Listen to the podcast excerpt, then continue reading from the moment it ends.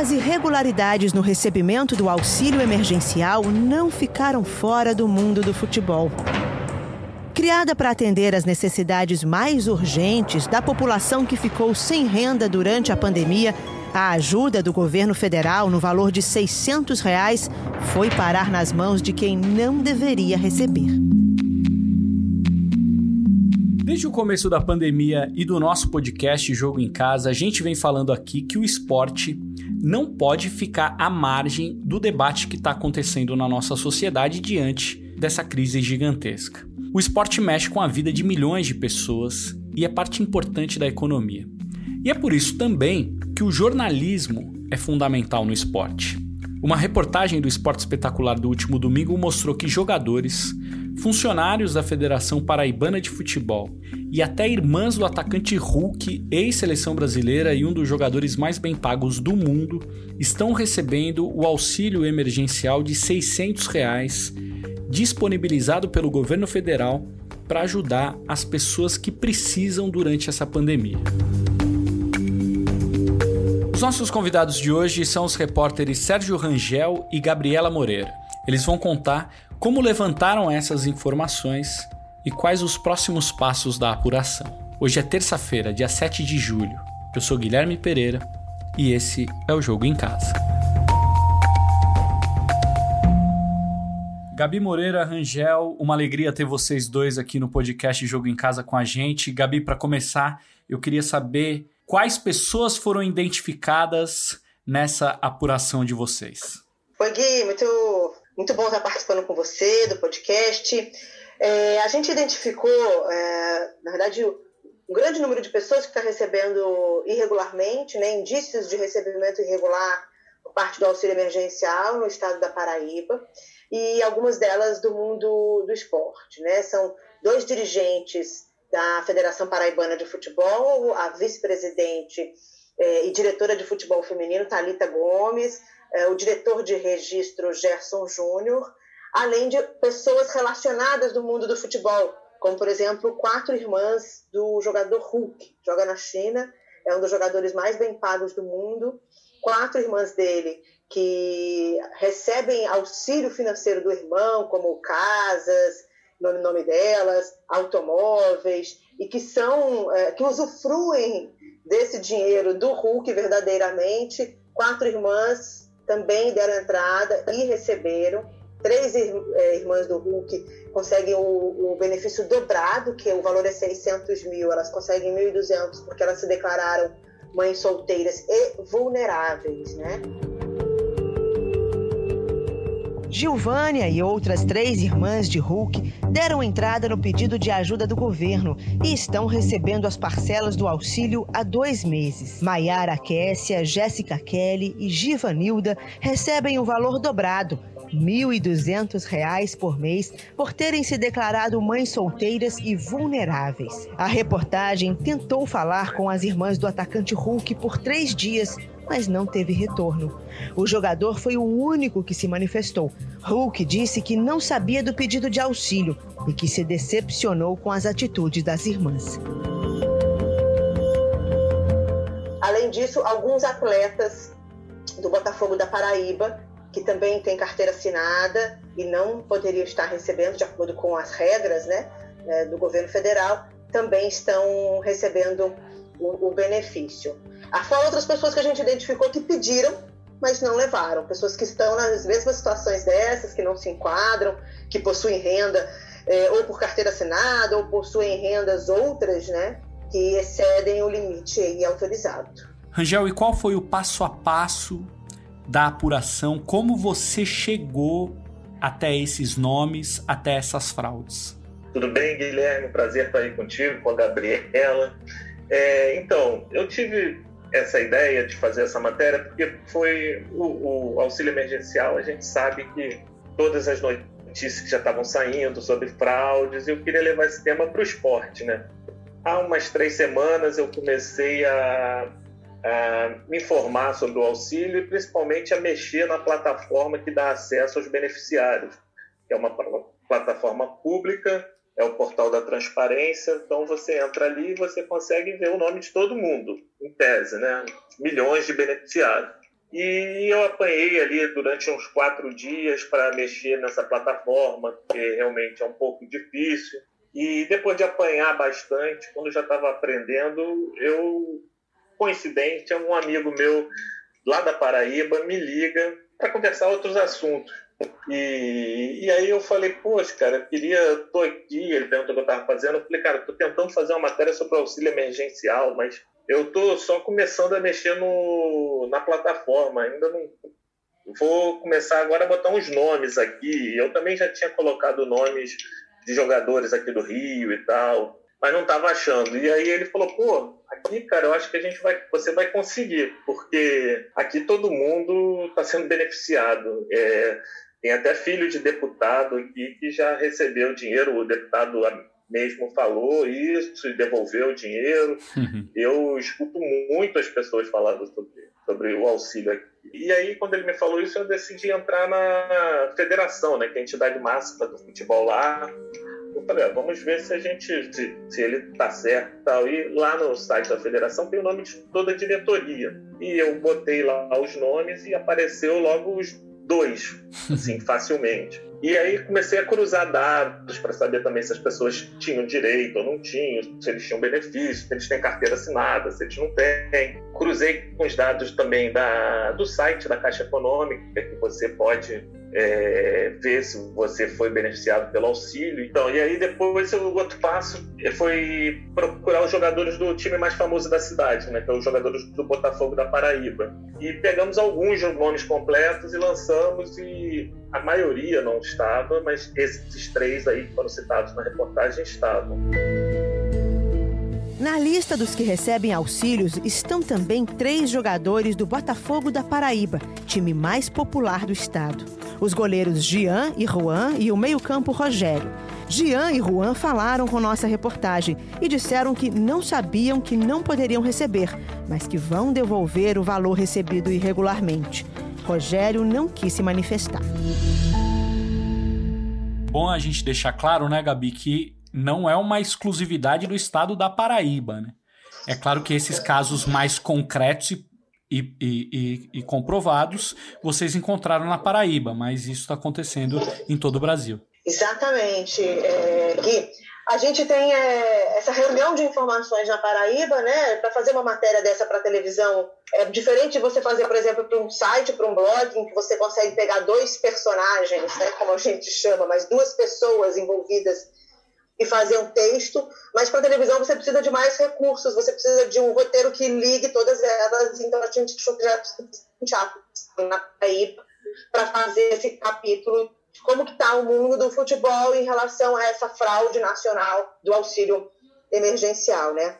Agora, Gui, se permite um, um bastidor um pouco, vamos dizer assim, ético que a gente ficou, que eu acho que é interessante, porque você tem níveis e níveis de pessoas que, que estão sendo identificadas como fraudadoras, né? que existem indícios de fraude.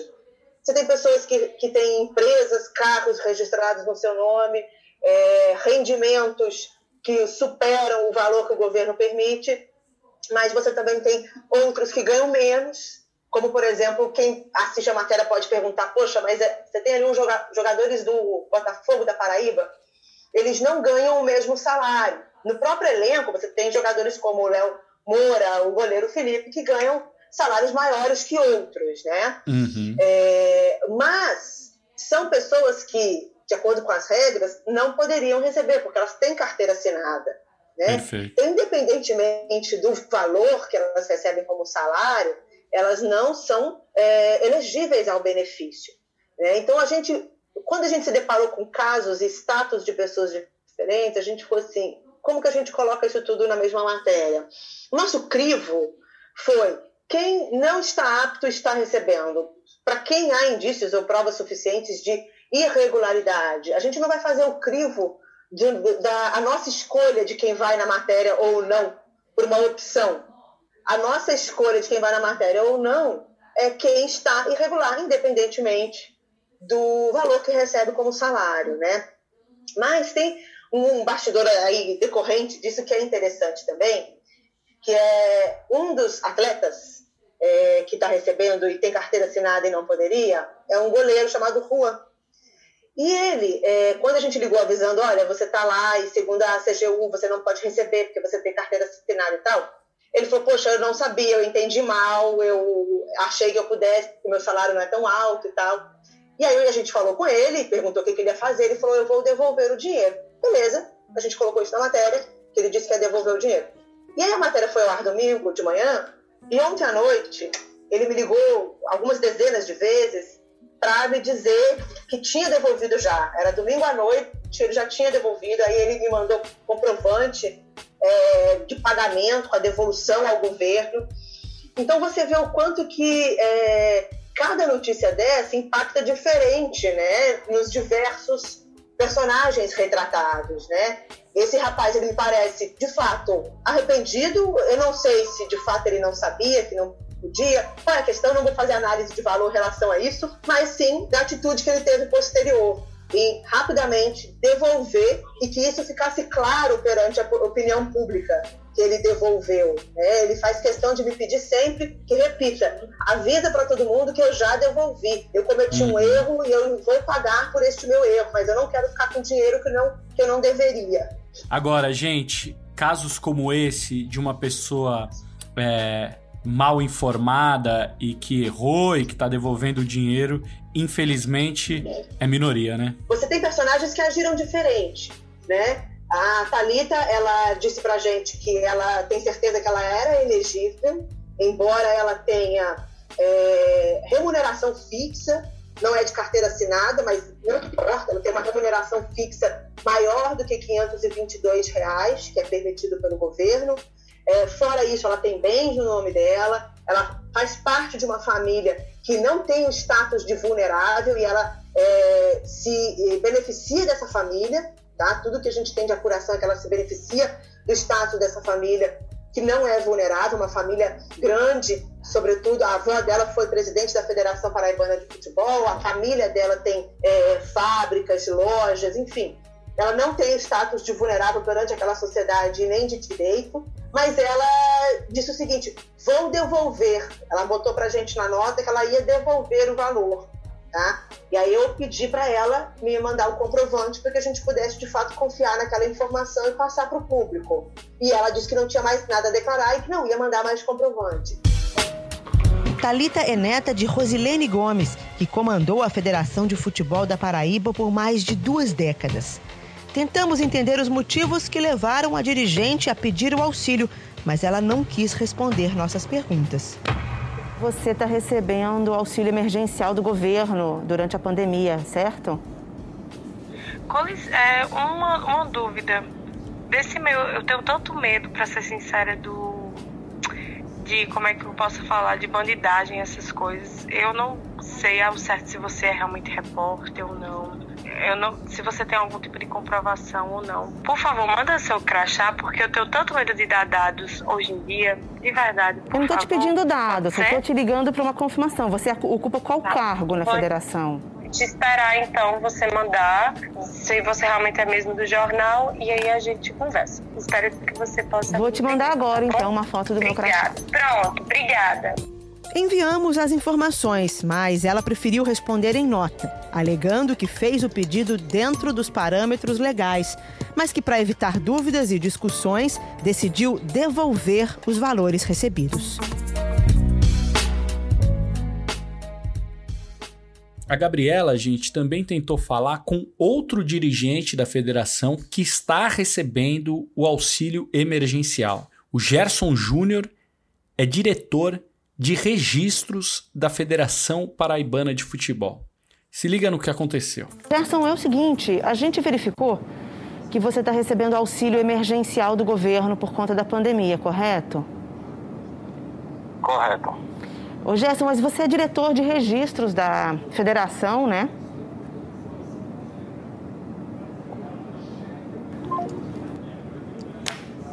Desligou. De acordo com as regras do programa do auxílio emergencial, só pode receber o benefício quem tem renda individual mensal de até R$ 522,50 ou R$ 3.135 como renda familiar, quem tem carteira assinada não pode estar entre os beneficiados. Órgãos de fiscalização de todo o Brasil já identificaram que 620 mil pessoas receberam o auxílio sem ter o direito. O Tribunal de Contas da União, o TCU, determinou que o Ministério Público investigue esses casos. Rangel, os números do Tribunal de Contas da União sobre essas fraudes no auxílio emergencial chegam, uh, chegam a assustar, né? É, é um pouco assustador mesmo, assim. Teve um relatório aqui do TCU que mostrou que 235 mil empresários, eles não são microempreendedores. Os microempreendedores é que arrecadam 40 mil reais por ano. Eles superam esse valor, esses 235 mil empresários receberam o auxílio emergencial de 600 reais. Fora isso, ainda tem 15 mil beneficiários que, que receberam dinheiro, mesmo tendo uma outra renda superior àquela exigida. Né? Fora 17.984 mortos que eles conseguiram ser beneficiados, não sabemos como. Né? E há indícios de que 7 mil beneficiários estejam presos e por isso não deveriam nem receber esse auxílio, né? Fora, não, não são contemplados pelo auxílio. Fora 20 outros números que eu vou falar agora da CGU, da Controladoria Geral da União.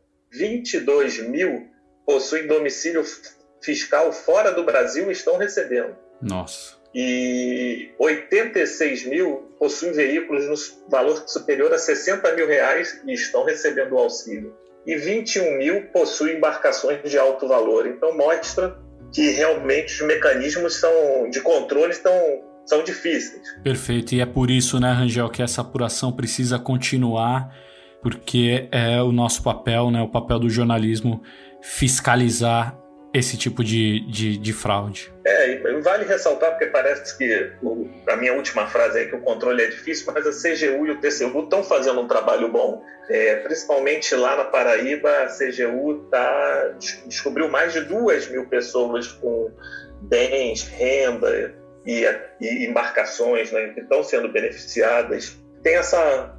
Então, é tipo o gato correndo atrás do rato. Né? E essa apuração de vocês está continuando? Tá, tá continuando. E a gente está tentando achar novos caminhos, novas cidades, novos estados. É, e, e, pelo jeito vai ser, vai continuar, né?